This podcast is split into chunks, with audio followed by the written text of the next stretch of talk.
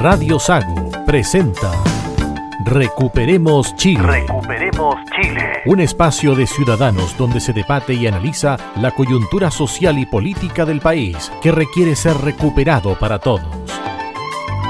Desde ahora, escuche Recuperemos Chile.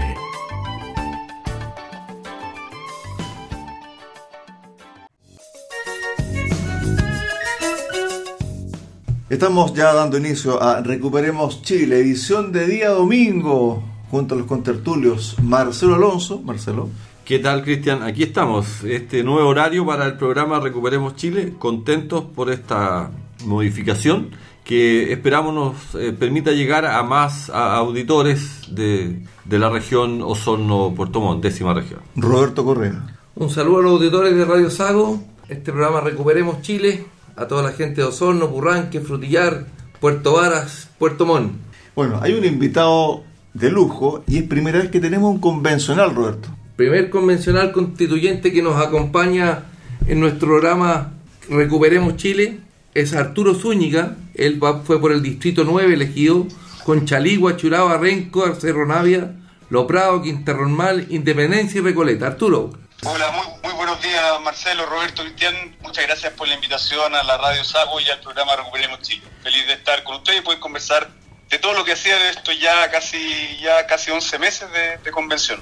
Bueno, Arturo, lo primero, cuando Roberto estaba haciendo el detalle y nombrando a las comunas de tu distrito, fue duro llegar a la convención y fue duro estar dentro de la convención. Efectivamente, fue una elección que, que a toda, toda la centro derecha le fue muy mal en esta elección. Hay que recordarlo, nosotros solamente tenemos 37 convencionales de 155, 154 si sacamos a Roja Pae, y, esto se repitió a lo largo de todo el país. Yo creo que casi a excepción de, de, la décima región, de la región de los lagos, donde están ustedes, en donde fue una muy buena elección, así como también en la región de la Araucanía, pero en el resto del país fue una elección bastante mala por la centro derecha y eso implicó que dentro de la convención, en cuanto a los artículos, en cuanto a las normas que se discutieron, fueron casi cero las que nosotros pudimos eh, acordar eh, debido a que no teníamos ni siquiera los votos eh, para lograr el tercio. Y eso se ve reflejado en esta, en esta propuesta que, hizo, que hicieron los extremistas de la, de la convención,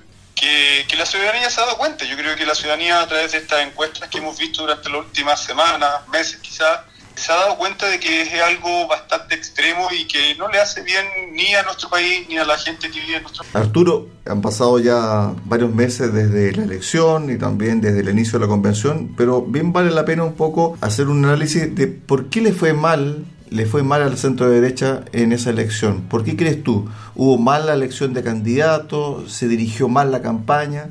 Es difícil poder eh, atribuirle a una sola razón. Yo creo que el mal resultado de esa elección, yo creo que fue un conjunto de situaciones que, que obviamente no ayudaron. La propia situación del gobierno en ese entonces, la situación de la pandemia de aquel entonces, el problema que hubo con todos estos escaños reservados que se le entregaron a eh, los sectores más radicales de la izquierda. Si ustedes ven hoy día los 17 escaños reservados del pueblo originario, votan absolutamente alineados con el Partido Comunista. Así como también eh, esta, esta opción que se le dio a los supuestamente independientes, que terminaron siendo la lista del pueblo. Bueno, y todos conocemos lo que ocurrió con la lista del pueblo, o sea, con el caso de Roja Fae, que le mintió a todo el país inventando una enfermedad como lo es el cáncer. Posteriormente tuvimos, a, recuerden que quisieron lanzar un candidato a presidente que había eh, obtenido las firmas de, de, una notaría en donde el notario había muerto. Había ya muerto, claro, justamente. Y, Está la tía Pikachu también. supuestamente independiente, pero todos votan de la misma forma. Entonces, de independiente no tenían nada, eran activistas de izquierda y eso obviamente le hizo muy mal a la representación de, la, de lo que normalmente saca la centro derecha. Marcelo. Hola Arturo, ¿qué tal? Oye, una, una, nota al margen. Yo estuve viviendo en Santiago y viví en, las, en, la, en la región metropolitana, en Conchalí precisamente, al final de calle Independencia, un sector que se llama El Cortijo. Perfecto. Mi madre profesora muchos años en esa zona y ahí hay mucha, mucha mucha tarea para el gobierno que hace, son zonas complicadas del gobierno, mucha delincuencia y que se está desbordando. Yo salía a jugar a la calle, tenía 14, 13 años en esos años, salíamos a jugar a la calle y no había ningún problema. Hoy día eso es impensable. Pero por eso, no, para, no, para no estigmatizar a la gente del cortejo, eso está pasando en todo el país. O sea, eh, los problemas de narcotráfico, de delincuencia que estamos viendo está descontrolado. Ya no se puede salir a jugar a las plazas. Así es, eh, y eso es una realidad que la estamos viviendo, incluso ahora acá en Puerto Montt también, si, si, la delincuencia está desbordada, no hay ninguna duda. Volviendo al tema, este mal resultado que tuvo la centro derecha para la elección de los constituyentes, ¿tú no lo relacionas un poco con, con el origen de esta convención cuando tuvo Chile este estallido social de octubre del 2019 con un 78% diciendo apruebo, incluido de Capitán Apaje, mucha gente aprobó, de mucha gente de los partidos políticos que uno pensaba que podían decir rechazo, sin embargo muchos líderes aparecieron aprobando, porque eso le iba a dar tranquilidad al país, porque, porque la situación y la problemática social eh, requería o reclamaba pensiones, educación, salud, y salió la solución mágica de que todo eso se arregla con una nueva constitución y tuvimos este 80-20 para redondear cifras. ¿No vendrá de ahí el problema de que la centro derecha no se supo plantear de un principio?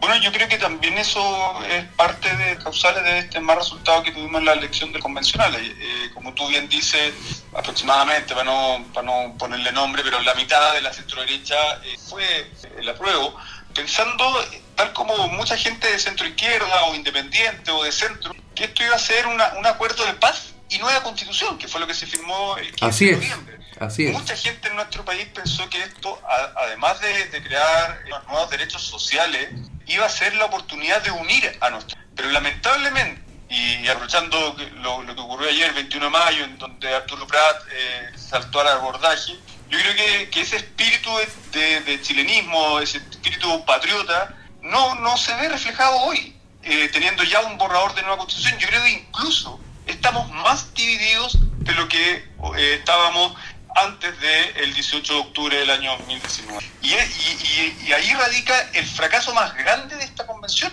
Esta convención está llamada a proponer un texto de constitución, es decir, que uniera a quienes habitan en nuestro país. Y eso claramente no lo hizo. Y yo creo que fue un error político de la izquierda radical de nuestro país, de la izquierda que tenía esos votos para proponer una constitución.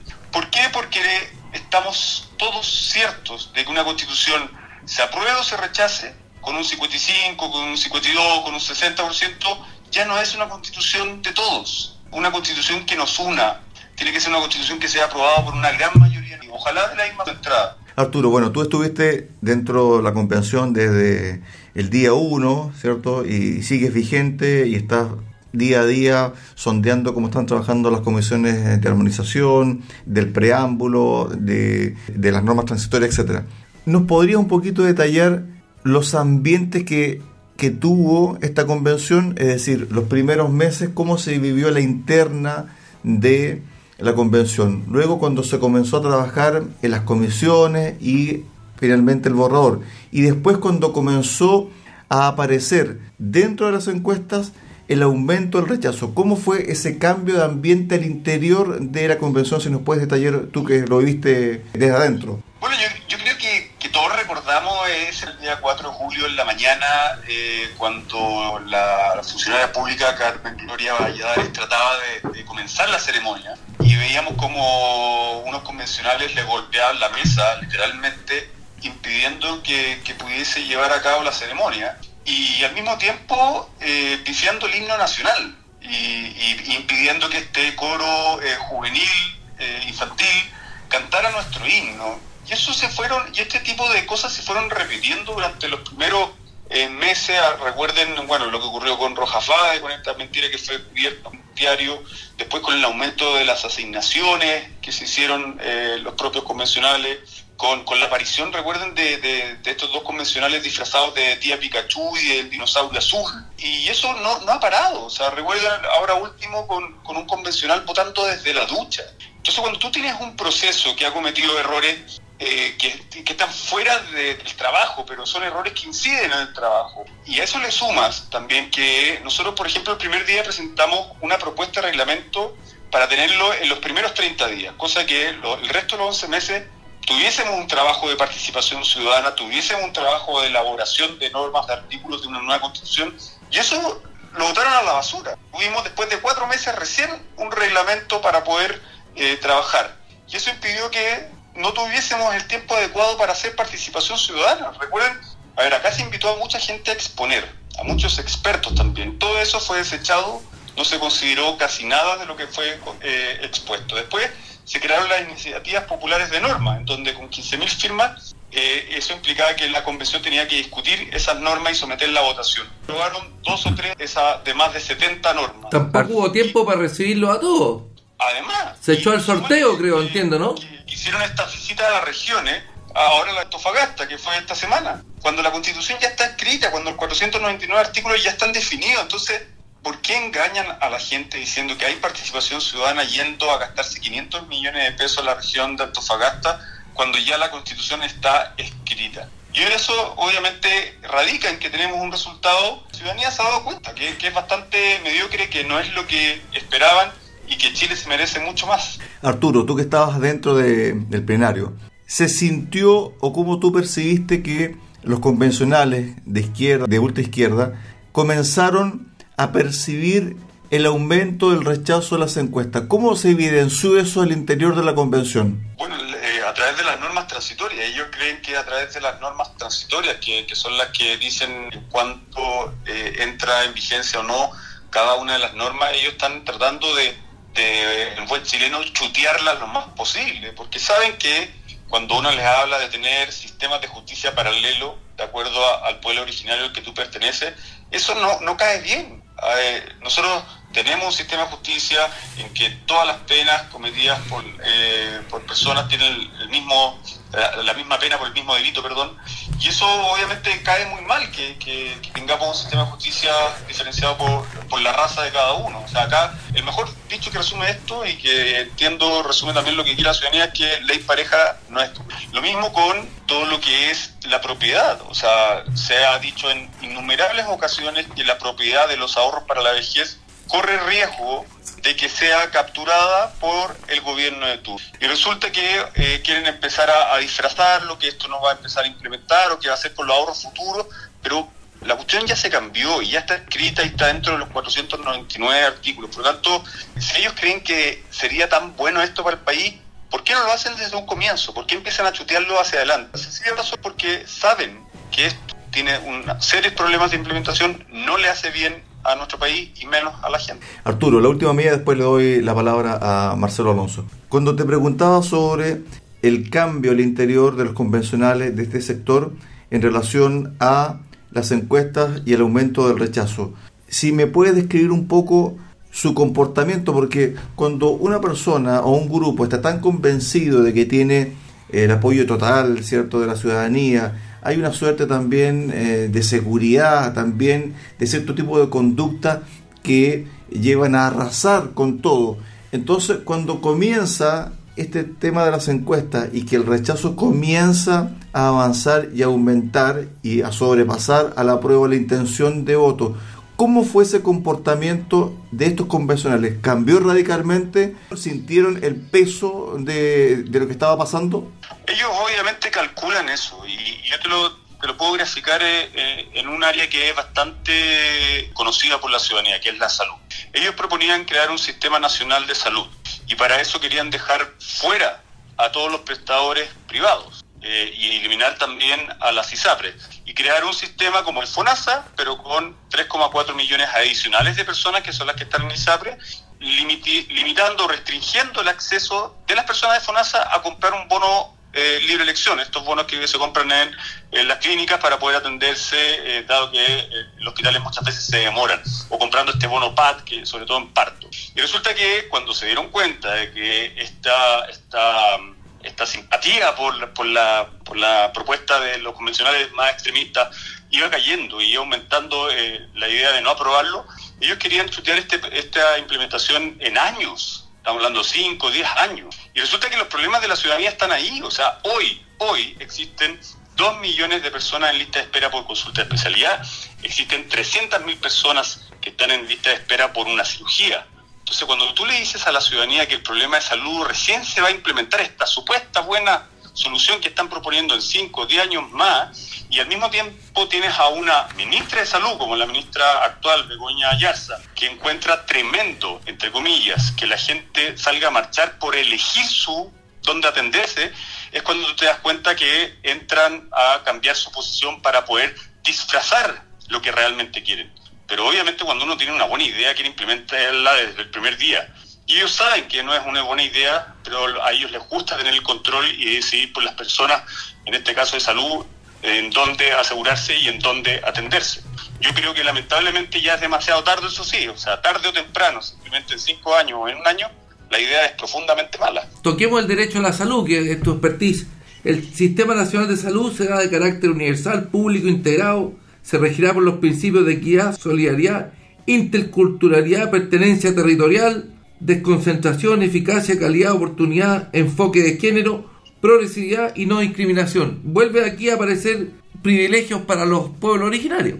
Así es, y, pero lo más grave de eso es que ya no aparece como en la constitución vigente la posibilidad de elegir. En la constitución vigente los ciudadanos tenían la posibilidad de elegir ya sea su seguro de salud para los que tenían un nivel mayor de ingreso y podían elegir estar en ISAPRE, ayudando a que no colapsara el sistema FONASA, pero también ayudaba a que quienes estaban en FONASA podían elegir en una determinada solución comprar un bono de FONASA libre elección y poder tener acceso a un especialista en un menor tiempo de lo que le ofrecía el sector público. Y eso ya no está. Y en lugar de haberlo fortalecido, por ejemplo, haber dictado una política tan buena como es la que impulsó el expresidente Ricardo Lago el año 2005-2006, que es el GES, el, auge, haber dicho, ¿saben qué? Vamos a aumentar este GES auge, que es una muy buena política porque le dice, el mismo instante que se le da el diagnóstico a la persona, le dice, ¿sabe qué? Yo sé que usted está preocupado porque le acabo de diagnosticar, por ejemplo, un cáncer, pero su enfermedad está en el GES, está en el auge, y eso implica que yo en un plazo de 20 días, estoy inventando, le vamos a realizar la cirugía, le vamos a comenzar el, tratamiento de radioterapia, quimioterapia, lo que indique el doctor. Y eso le abre una luz de esperanza a la gente, a la familia que es diagnosticada. Bueno, todo eso que se podría haber hecho, esta constitución lo rechazó y obviamente eso es farriarse una oportunidad de haber mejorado algo tan sensible para la ciudadanía como es la salud. Arturo, bueno, tú eh, también fuiste subsecretario de redes asistenciales, eres convencional durante la semana conversamos nosotros como Radio Sago con Manuel Inostroza, tú lo vas a conocer, ex superintendente de salud, y él nos entregó la siguiente cifra. Actualmente hay 3 millones de fracción de gente ligada a ISAPRE. Hay otros 3 millones de personas que están en FONASA y que utilizan prestadores privados. Subamos 6 millones de fracción.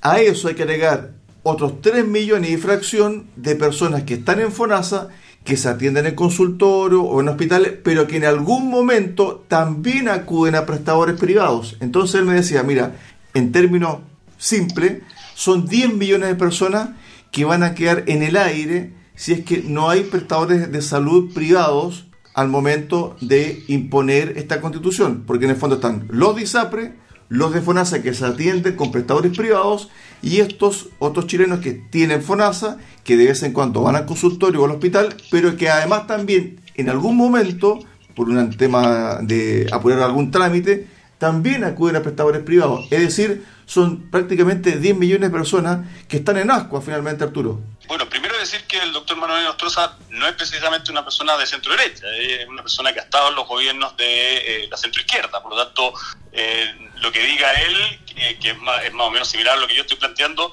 y no, no es algo ideológico. ¿ya? Acá se trata de poner en el centro a la persona. Y esto lo hizo el expresidente Ricardo Lagos con el GES con el auge, lo hicimos en la pandemia. En la pandemia daba lo mismo si la cama que estaba disponible, por ejemplo, era de un hospital o era de una clínica. Y también daba lo mismo, obviamente, si el carnet del paciente que necesitaba un ventilador mecánico era un carnet de FONASA o era un carnet de ISAP. Lo que importaba era la persona, que esa persona que estaba gravísima, que tenía coronavirus, pudiese obtener esa cama de unidades de cuidado intensivo lo antes posible. De eso se trata poner en el centro a la persona. Y tal como lo dice el doctor Manuel Estroza, van a haber casi 10 millones de personas que van a quedar en una situación peor. Y eso obviamente no es algo que demandaba la ciudadanía. ¿Por qué? Porque acá se antepuso una ideología, que es decir, el Estado va a decidir por las familias de nuestro país. En lugar de como lo teníamos hasta ahora, que era que las personas pueden elegir entre un sistema público o un sistema privado. Y eso se acaba. Ya no está en la propuesta de los 499 artículos de eh, los convencionales de más extremistas. Arturo. Y, eso es la gravedad de que estos cambios eh, vayan a ocurrir a partir eh, del plebiscito si es que esto se llega a aprobar. Arturo, a ver, también el mismo doctor Nostroza señaló lo siguiente, de que dentro de la norma se dejó una pequeña ventanita abierta para el sector privado. ¿Cuál es esa ventanita? Que no se puso explícitamente como administrador de este nuevo sistema de salud el concepto, la palabra estatal, sino que se puso el concepto de público. Es decir, que una entidad privada que puede hacer un trabajo de carácter público también puede incidir dentro del área de salud. ¿Ustedes lo ven así también o no? A ver, obviamente eso, eh, cuando uno ve esa palabra, uno dice, sí, aquí podría haber una posibilidad, pero cuando ocurren este tipo de situaciones, lo que hacen los jueces el día de mañana, los tribunales, es acudir a la historia de la ley, en este caso a la historia de la reacción de la norma de la propuesta convencional. Y claramente cuando uno participó en esas discusiones, que todo tiene que estar en acta, a lo que se refería los convencionales que aprobaron esto era un sistema estatal, sistema público estatal, tal como conocemos hoy día eh, los hospitales, en donde se, ellos no quieren que participe el sector privado. Acuérdense que había una norma que prohibía también el lucro en el sector privado. Entonces, cuando uno eh, tiene, eh, obviamente, una, una constitución que, que, que, por decirlo más, está redactada no de buena forma, no por expertos, sino que por este tipo, por los convencionales que ustedes muy bien conocen, claramente se encuentra con incoherencia, inconsistencia en las reacciones, eh, con mal uso de palabras. Y ahí los jueces van a, tener que interpretar esa norma. Probable es que lo hagan con la historia de la ley. Y cuando vean los discursos que de las personas que aprobaron esta norma, claramente eso eh, va con una intención de aislar o restringir el acceso de las personas a eh, poder elegir en, dónde atenderse para obviamente poder sanarse lo antes posible. En la historia quedan las normas que se rechazaron. La historia quedan las normas que se rechazaron y en las actas de cada una de las intervenciones de los convencionales. Claro. Y, y, hay, y muchos de esos convencionales que, que aprobaron finalmente este texto eh, van, a, van a justificar perfectamente que querían dejar fuera la posibilidad de elegir. O sea, recuerden lo que dijo la ministra de Salud, se lo dijo a viva voz frente a cámaras cuando, eh, cuando estaba en una reunión con unos gremios. Dijo, qué tremendo sería que el día de mañana tengamos a, las personas marchando por poder elegir dónde atenderse. Esa, es la ideología que está detrás del gobierno de Boric y que es la misma ideología que está detrás de esta propuesta de más extrema de, constitución. Entonces, no, no seamos ingenuos. ¿Qué está ocurriendo con el gobierno hoy día de Gabriel Boric? Y obviamente eso es el reflejo de lo que vamos a tener en el futuro. Estos 10 meses en la convención, y eso es lo que vamos a tener en el futuro. Ricardo, esto, esto en el fondo saca la máscara de estas personas respecto a lo que quieren para un Chile futuro? Es que yo, yo, yo creo que el, lo que tenemos que tener claro es cómo fue el candidato actual presidente Gabriel Boric en primera vuelta, en donde obviamente eh, quería indultar a los presos de la revuelta y mandó un proyecto de ley eh, para apurar y eso le puso urgencia. Y, y finalmente lo hizo. las querellas del Estado, en donde hoy día mismo, o hace días atrás, dijo que no se iba a querellar en contra de Yaitul por este llamado que hizo a la Defensa Armada. Entonces estamos hablando de, de, de, de, unas personas que de verdad creen en eso. Entonces no nos engañemos porque llamó al Partido Socialista a lo mejor a, a gobernar con ellos, cuando ellos sienten que eh, están en contra de todo eso y avalan una cosa tan, tan eh, delicada como es la violencia. Arturo, nos quedan pocos minutos para el cierre de este primer bloque y además también sabemos que tienes cosas que hacer, hoy es domingo, uno comparte con la familia además. Cuando iniciaste tu trabajo como convencional, ¿te imaginaste alguna vez que se iba a llegar a las 499 normas? ¿Se te pasó por la cabeza ese número, esa cifra o no?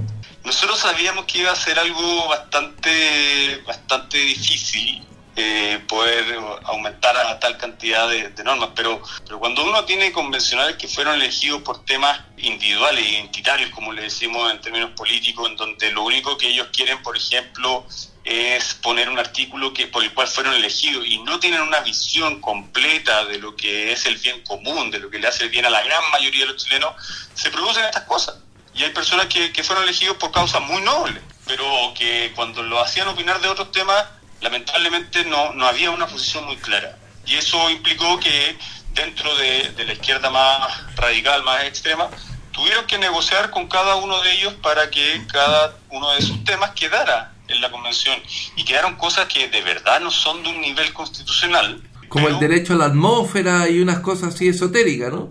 Así es, así es, el derecho al cuerpo y al placer. Al ocio. Y no quedaron cosas tan importantes como el derecho a la propiedad. O sea, quedó un derecho a la propiedad, pero un derecho a la propiedad que te pueden pagar en 20 años y el precio que decía la el político de turno. Entonces, cuando ocurren esas cosas es cuando uno dice, le encuentro razón a esta gran mayoría de personas que hoy día votaron a prueba en un comienzo, pero se han dado cuenta de que esto no fue lo que ellos querían, de que esto no logró unir a nuestro país. ¿Qué? Y esa mayoría social que se defraudó del proceso de la convención crece cada día más. Arturo. Porque va conociendo todo lo que se, lo que se aprobó. Arturo, pero al final hay varios convencionales que están en las comisiones que están trabajando y siguen trabajando en la convención que están postulando a que en normas transitorias se pudiese involucrar el cambio de este borrador si es que se llegase a aprobar el 4 de septiembre y que a partir de ahí existiría como la posibilidad de que muchas personas que votaron a prueba, que hoy están por el rechazo, vuelvan a votar a prueba con la finalidad de que una vez que esto se apruebe, el Congreso pueda modificar ciertas normas. Aprobar para reformar. Aprobar para reformar. Es un arma de doble filo en el fondo. Yo creo que es un mal chiste. Yo, a ver, yo voy a decir dos cosas. Una, yo creo que acá, además de tener una nueva constitución, había un objetivo que nos había demandado la ciudadanía de unir al país. Y eso ya claramente no se logró. Esta convención fracasó en eso. Y nosotros necesitamos tener otro proceso. Necesitamos tener esta tercera vía.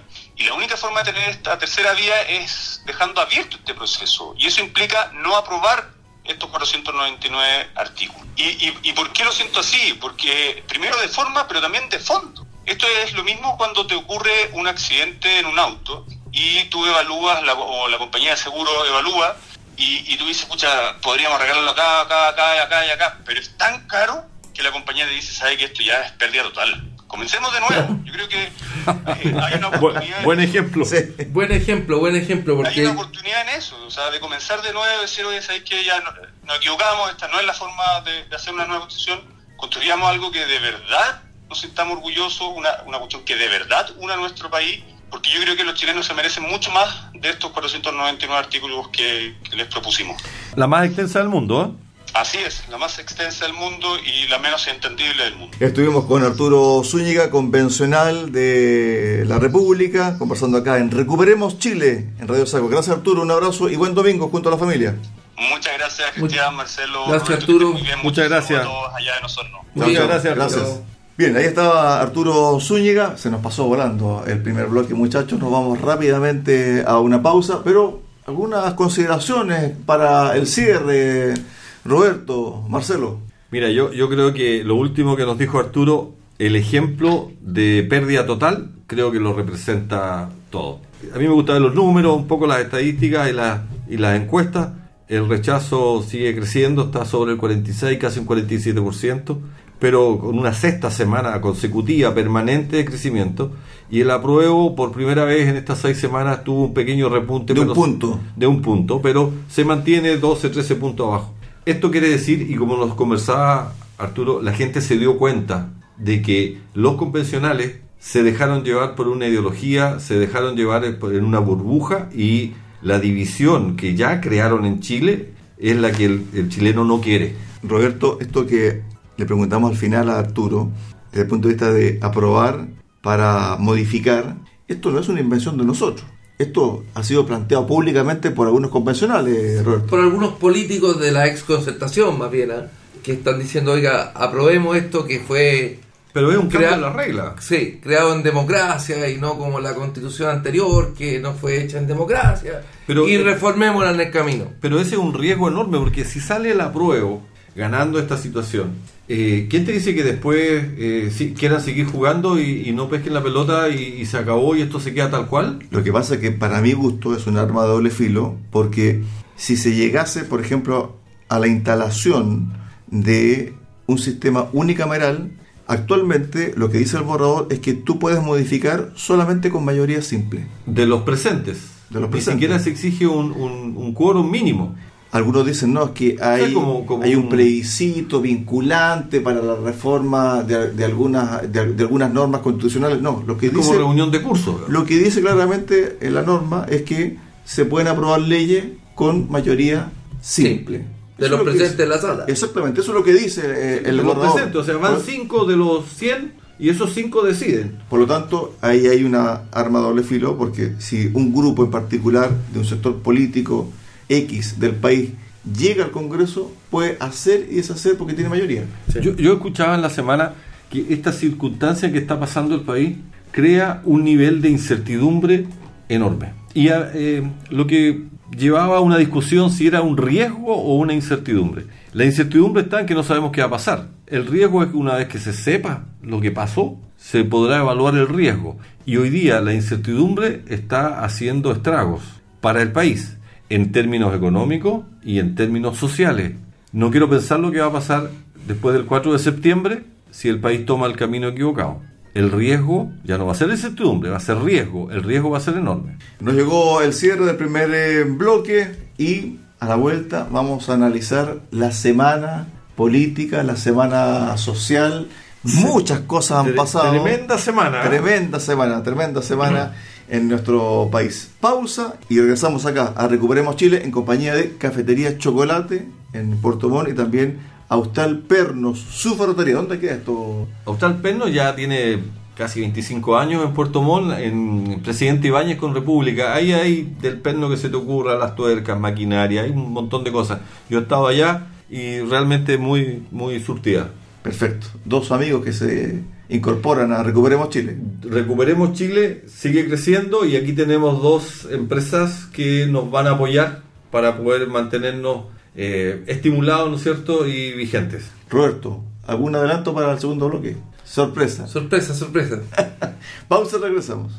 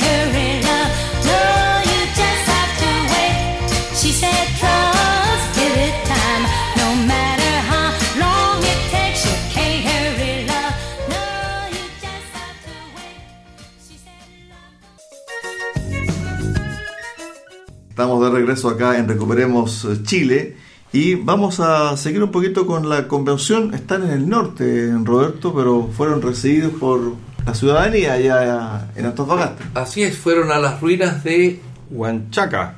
una puesta en escena espectacular ahí, con un cóctel que todos vimos en las redes sociales, que nos habría gustado participar, digamos. Sí. Llamó la atención, ninguna bandera chilena, sí banderas de otros pueblos originarios. Y unos se, paños ahí se entregaba el texto, con textos. la, la ceremonia oficial de entrega del texto de, que había escrito la convención, el himno nacional, fuera ausente total. Sin no fueron, patrios. no fueron muy bien recibidos en el norte, en Tocopilla, en Tarapacá, con abucheo, hoteles de lujo. Me llama la atención. En los- Fraude, fraude, gritaba un Sí. grupo de vecinos cuando iban entrando. me llama la atención en los momentos económicos que vive el país que se hayan pegado este lujito. Mira, son, no son 500 millones, Roberto. Son solo 497 millones de pesos lo que eh, se presupuestó, presupuestó para este. Es este el viaje. presupuesto Del viaje. oficial entregado por la convención, no, no Sí. son cifras que estemos inventando aquí No, no, en Radio es- Sago. es oficial. Ahora te voy a dar, te voy a dar un caramelo.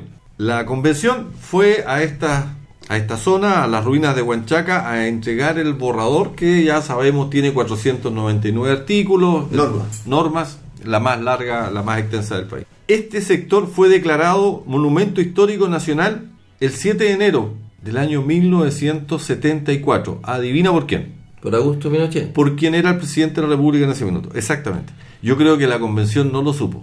Y esto no, no son ruinas eh, originarias, fueron construidas en 1818, 1888. 88. De allá son. Si no es tampoco a- algo que venga de 500 años atrás. Pero muchachos, a mí lo que me llama la atención, y puede sonar como una especie de chauvinismo o demasiado patrotero, pero cuando hay una ceremonia de Oficial. oficial y tan importante como este borrador, que es el borrador de una constitución hecha en democracia y con todos los conceptos, adjetivos calificativos que tú les puedes entregar y mencionar, ¿por qué no está el himno? ¿Por qué no está la bandera chilena? Me llama profundamente la atención. Y ojo, no solamente en esta actividad, también al interior de la convención, cuando han ocurrido hechos de connotación pública, aparece la bandera mapuche, aparece la bandera de minorías sexuales, aparecen los pañuelos verdes, azules, morados, etcétera. Estoy como Julio Martínez cuando decían aparecer los- las Sí. banderas en el estadio. Lo, lo- lo- primero que hizo la señora Elisa Loncón cuando en la primera sesión dijo esta va a ser una constitución plurinacional en que vamos a reconocer a los pueblos indígenas su derecho que le han quitado. los- Pero dentro de la nación chilena. Bueno, fueron encomendados Es a que- redactar la constitución para la República de Chile. Eso se le olvidó. Se les olvidó completamente y ellos están en un afán de dividir, de desmembrar y para eso tienen que borrar el origen. Eso no hay bandera, no hay himno nacional. Incluso fíjate que se tomaron una tremenda foto con un letrero que decía la convención se defiende. ¿Se sienten atacados? Marcelo, fíjate que está el tema Me molesta el tema, Cristian. de la, de la comisión de preámbulo y donde ocurrió un hecho, no sé si fue el jueves o el miércoles de esta semana que pasó, ocurrió un hecho bastante singular, porque un grupo de convencionales incorporó en el preámbulo del borrador la fecha 18 de septiembre de 1810, que nosotros celebramos y festejamos independencia. nuestra independencia. Nuestra independencia. Eso generó una discusión dentro de la convención de preámbulo. ¿Por qué? Porque un grupo de convencionales ligados a pueblos originarios, liderados por la convencional Loncón, dijo, esa fecha no nos gusta que esté en el preámbulo, porque divide a nuestro pueblo, porque desde esa fecha fuimos sometidos. Y quieren incorporar también la fecha de el 18 de octubre del 2019, fecha del estallido social, delictual, como usted le quiere llamar. Esa no divide. Entonces, ¿qué estamos haciendo, Roberto? ¿Qué está pasando? Estamos, Estamos- desconociendo nuestra propia historia. nuestra propia historia, nuestros propios orígenes. Estamos desconociendo las normas y, y- y- y leyes que nos han permitido surgir como nación y, y que nos han permitido vivir en paz unos con otros. Sí, como decía Arturo, esta, esta nueva propuesta de constitución va a dividir más a los chilenos que los va, lo- que los va a unir. Nos Bueno. dijeron, nos dijeron, Gaspar Domínguez dijo, si gana la prueba seguiremos con la crisis política en la que estamos hoy. Nos chantajearon para hacer la constitución diciendo que si no había una nueva constitución Íbamos a tener y- violencia. íbamos a tener violencia. Y ahora eh, nos dicen, si se gana la prueba, si gana el rechazo, va a seguir la violencia. No, yo le quiero decir al convencional Domínguez lo siguiente, que quienes están detrás de esta crisis que hoy vive el país, con este rechazo que está aumentando por sobre la prueba, son ellos, es la convención. Si la convención hubiese hecho un trabajo de acuerdo a cómo se explicitó en la ley, es decir, una constitución para la República de Chile, este programa no hubiese existido.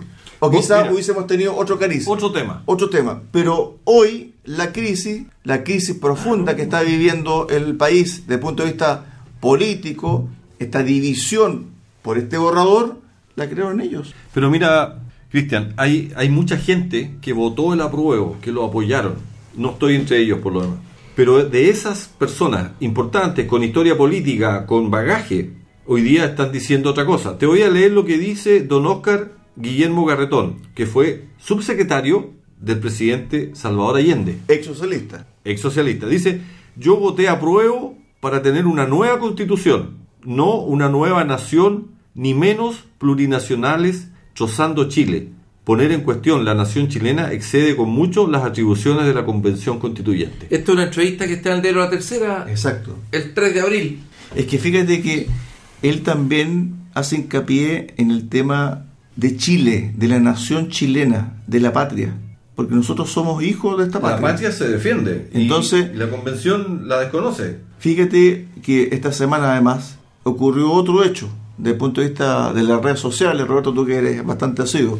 Un trabajador normal, un miembro de una comunidad huilliche chiloé, hizo un video de un minuto y medio aproximadamente, enojado hombre. muy enojado, diciendo, fíjate que los convencionales o la convención engañaron a 10 caciques, lo hicieron viajar más de 15 horas desde Chiloé En bus hasta Santiago. Santiago, lo recibieron por 15 minutos y nada de lo que ellos llevaron fue recibido, fue entregado o fue incorporado en el borrador. Y él dice, yo como huelliche, dijo, voy a recorrer toda la isla por el rechazo, porque este borrador, dice él, nos divide como pueblo. Su, su video tiene muchas visitas. Solamente en su cuenta, solamente en su cuenta tiene 84 mil reproducciones. A eso hay que sumar de que ese video fue viralizado como 400 veces. En el fondo, fíjate que esta sensación de que cada vez mucha gente que lee las normas que se aprobaron en este borrador dice esto no tiene pata ni cabeza. Oye, uno la norma que, que busque, que, que lea, tiene privilegios para, para los pueblos indígenas. Si tú dice ya el derecho a la vivienda, por poner un ejemplo cualquiera, dice, el Estado considera particularmente el diseño de las políticas de la vivienda de personas de bajo ingreso económico pertenecientes a grupos especialmente vulnerables en sus derechos. Y se define cuáles son los, pueblos, los, los grupos Vulnerables. vulnerables.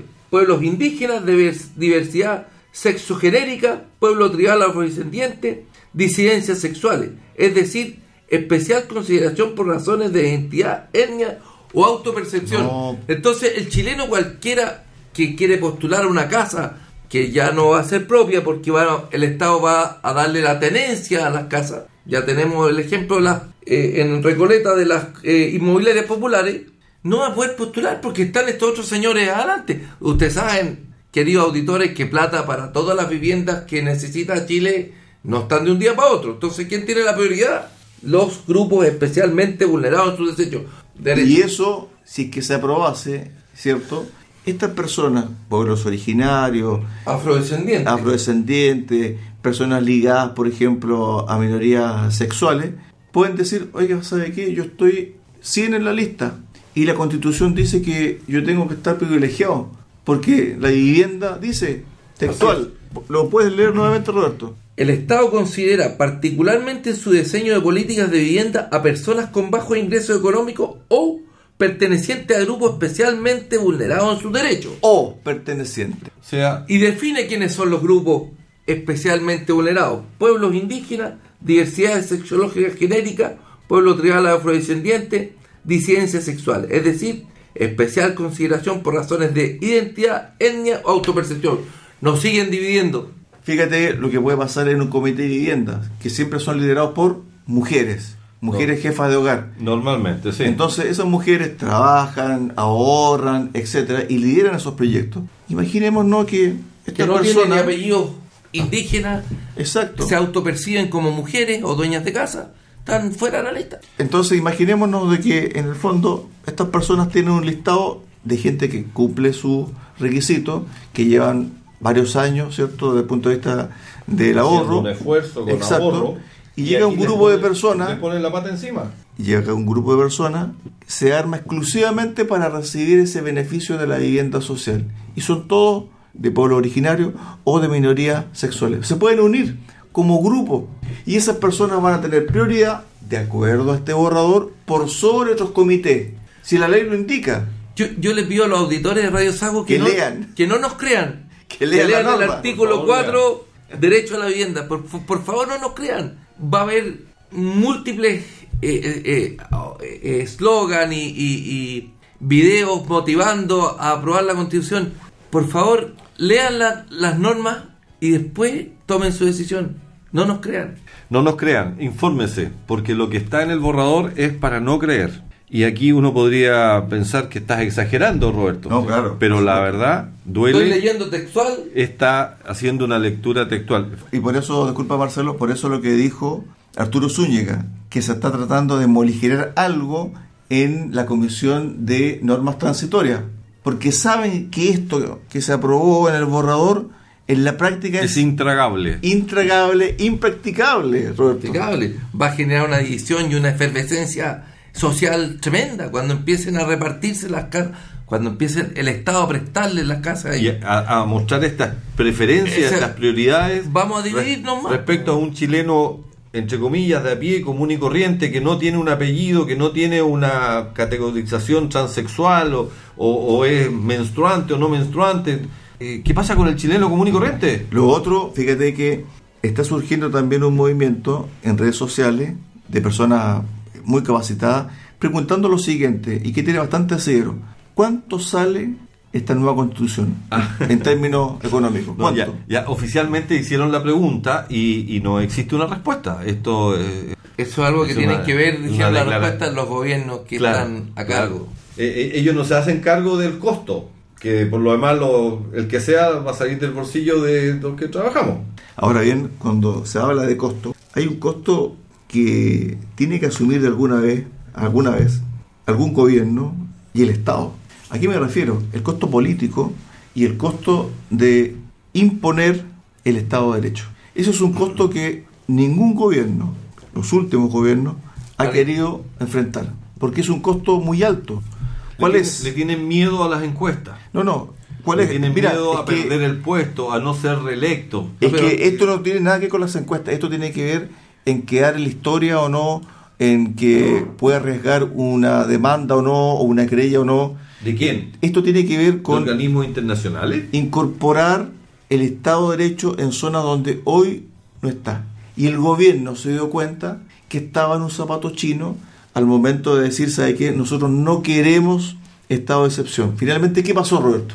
Eh, se, ap- se aprobó el estado de excepción, vimos a la ministra del Interior el día miércoles decretando el estado de, de recepción, de, de excepción constitucional acotado, pero la ley no, no, di- no habla de acotado, no se aprobó ninguna ley que diga acotado, los militares fueron a la Araucanía a poner orden en las rutas, como tal dijo la ministra, necesitamos llegar con las vacunas, por ejemplo, a los centros rurales de la novena región que no se pueden ir porque estaban los caminos tomados. Antes que los quemen. Y, eh, eh, pero siempre dijo, no queremos ser el gobierno en que un militar mate a un comunero. No la he visto a la ministra preocupada cuando han matado a algún agricultor, cuando han matado a algún carabinero, el transportista al en plena transportista ruta 5, el en chofer, plena ruta 5. Ciro, Don Ciro, Don que Ciro. todavía está debatiéndose entre la vida y la Entonces, muerte. tienen miedo a no ser el gobierno que mate a un comunero por el estallido internacional y nacional que les puede llegar. Pero fíjate, Mira. fíjate lo siguiente, disculpa Marcelo, fíjate que, fíjate que creo yo que si este gobierno toma una, una decisión política como Estado, yo creo que sería una tremenda campaña para la prueba. Mira lo que te estoy diciendo. Si el gobierno decide aplicar a rajatabla, como dice Roberto, el estado de excepción, incorporando a otras fuerzas armadas, a la policía, a la inteligencia, y va en búsqueda de los principales cabecillas de estos grupos subversivos y comienzan a caer, te lo doy firmado. Se anota un poroto. Se nota un poroto y este borrador, que es un despelote, incluso puede se lo ser aprobado por gran Mira, cantidad de votos. mira, Cristian. Pero eso está en la mente Cristian, de, la, te de mi fantasía. Yo te encuentro toda la razón. Fíjate que eh, este gobierno demoró casi 50 días en finalmente formalizar el estado de excepción. En reponerlo. en reponerlo. Claro. En el intertanto, en, ciento, en eh, 50 días, 122 atentados que pudieron haberse evitado. Y respecto a lo que tú dices, si el gobierno se pone los pantalones, como lo pudo haber hecho el gobierno anterior, Que no se los puso también. que tampoco se los puso, y toma el problema de la Araucanía con decisión, con el implemento y uso de todas las herramientas que tiene el gobierno, ya sea Fuerzas Armadas, lo que, lo que haya que hacer. Yo también creo que primero se anota un, un tremendo poroto y, y- y su, su intención de apruebo para el proyecto eh, estaría con muchas más posibilidades.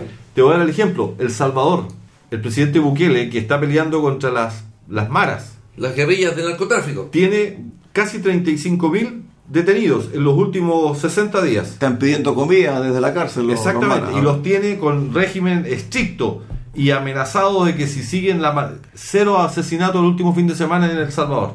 Normalmente habían 7, 8, 12, era el país más violento de- del mundo. Está con un 97% de aprobación. Y el tiene un presidente. 97, exactamente, ese es el dato que quería llegar Roberto, 97% de aprobación. ¿Y cuál es la característica de Bukele, el apellido, no? Cabro joven, de hecho anda con el jockey al revés, qué sé yo. Se Mano puso- dura. Se puso los pantalones, aplicó mano dura. Y ahí tiene el resultado, 97% de aprobación. Pero aquí fíjate que ¿Cuánto tiene Boric? 26. 5. El 26 que tenía en la primera vuelta. Fíjate que aquí el concepto de mano dura no cabe, eh, Marcelo. Aquí lo A que ver. cabe es aplicar la ley. Bueno, pero... Listo. Apliquemos la ley. Apliquémosla. Si la ley te está avalando, nadie te va a cuestionar. Entonces, Pero aquí le tienen miedo entonces. po? es que el tema ideológico, lo que hablábamos acá hace un par de programas, es la tranca ideológica que tienen. Es la tranca. ¿Te acuerdas no que se habló? ver- no pueden ver un militar en la calle porque eso No, es no lo pueden pérdida ver. de democracia. No lo pueden ver. ¿Te exacto. acuerdas que una semana atrás estábamos hablando de este estado intermedio, si se votaba la ley? Aquí en la misma radio dijimos no tiene los votos porque a Pro Dignidad no le quería dar los votos. Y no los tuvo. No estuvo. Bueno, la, la ministra dijo, oiga, ¿sabe qué? La ministra del Interior, ¿sabe qué? Dice, en realidad no, te, no era razonable eh, proponer un cambio en la Constitución porque si se aprueba la nueva norma, pero ¿sabes lo que dice la nueva norma? Sacar los estados de excepción. Total, el artículo 96, ar- o sea, el artículo 25 del punto 96 dice, limitación y suspensión de los derechos y garantías. Por la declaración de estado de asamblea, el presidente de la República está facultado para restringir la libertad de las personas, el derecho a reunión, la libertad de trabajo, el ejercicio del derecho a asociación para interceptar, abrir, restringir, registrar documentos y toda clase de comunicaciones, disponer de requisiciones de bienes y establecer limitaciones del ejercicio del derecho de propiedad. Yo no entiendo qué es lo que es este estado de asamblea. Es que van, en vez del estado de sitio, van a haber, eh, eh, la propuesta es de tres categorías de estado. Estado de sitio, estado de emergencia. Pero si no está, No está eso, no, está, existe. no está, no existe. Se les pasó. Se acaba el estado de excepción. Por eso, es que como lo conocemos nosotros, hay uno, va a haber un estado de, de- Es cuando que- hay guerra, no, es que- cuando eh, hay Marcelo, interna Marcelo, y cuando hay catástrofe. Marcelo, se les pasó, no hay. No, No es- hay estado de no excepción. está el estado de emergencia en el borrador, no existe. Está este estado de asamblea, que no sabemos lo que es, en que nos restringen todas las... la las- asamblea constituyente. Entonces, cuando uno, nosotros nos reímos acá, pero efectivamente triste, es triste. es triste lo que estamos viviendo y leyendo, porque cuando uno lee y lo lee y lo relee, uno va encontrando como más cosas. No, sé si te pasa a ti, No, Roberto. sí. O sea, no puedo creer que en la Constitución se nos restrinja todas las libertades por la declaración del presidente de un Estado de Asamblea. Una palabra que no... Se nos va a ir el tiempo y no vamos a alcanzar a hablar de lo que ha pasado en la zona, en la zona roja. La, in- la instalación del estado de sitio o estado de asamblea, ¿cómo No, se llama ahora? Estado de emergencia. Estado El de estado de excepción por emergencia. Ya.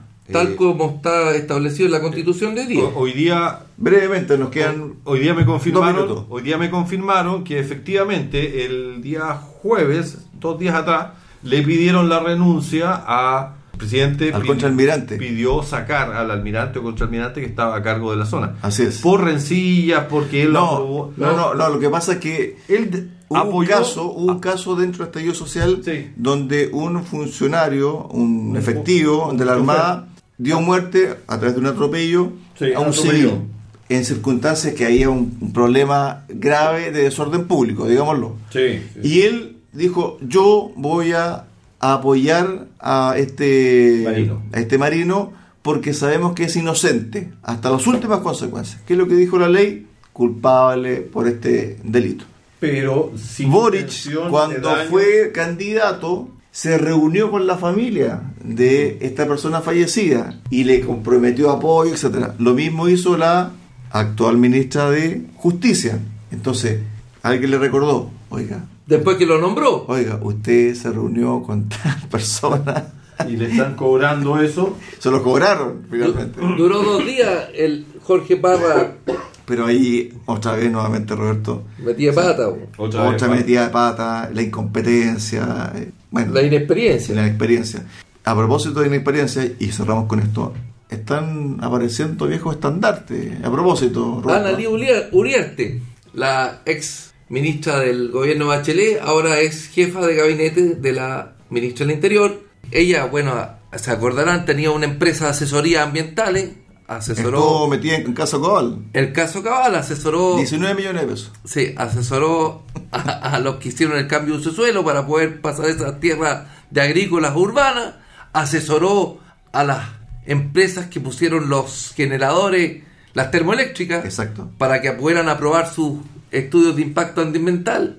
Y ahora es la flamante jefa de gabinete. Pero ojo que el jefe de gabinete anterior no se quedó sin pega, ahora es asesor. Se mantiene en el equipo. Con sueldo de asesor. Pero Sí, fíjate, claro. como un médico, Oncólogo. oncólogo, Sí, pues venía del colegio médico va a con la señora jefe- va a ser jefe de gabinete de la ministra que está a cargo de la seguridad interna del país.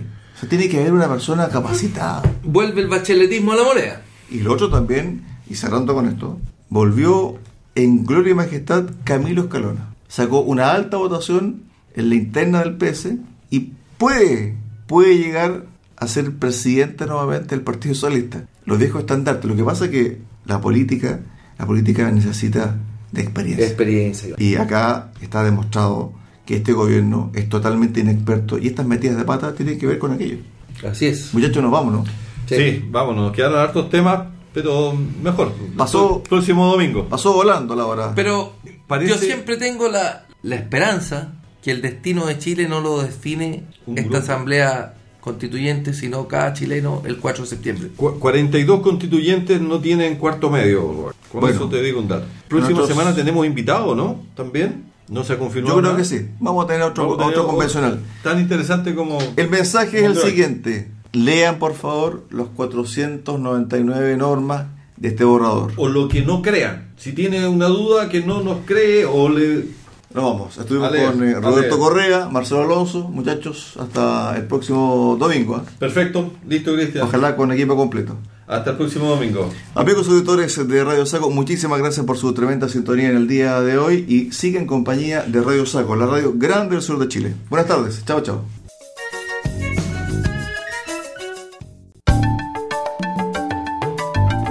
Radio Sago presentó Recuperemos Chile. Recuperemos Chile. Una hora de debate y análisis sobre el presente y futuro del país que los ciudadanos quieren recuperar. Recuperemos Chile. Vuelve el próximo domingo acá en Radio Sago.